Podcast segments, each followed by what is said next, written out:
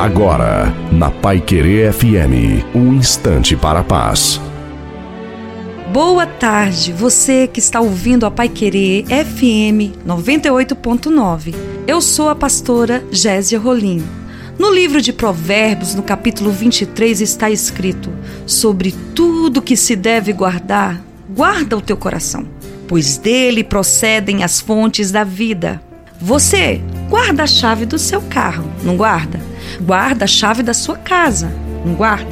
Então, mas aqui a Bíblia nos ensina que Deus entregou a chave do nosso coração para que nós venhamos guardar, a fim de que nós não venhamos sofrer e se angustiar.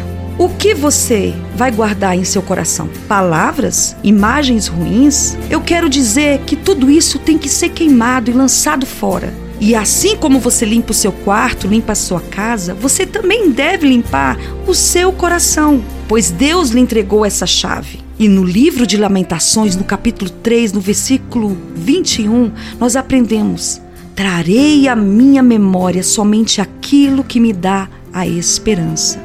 Lembre-se, o mais importante: família e vida.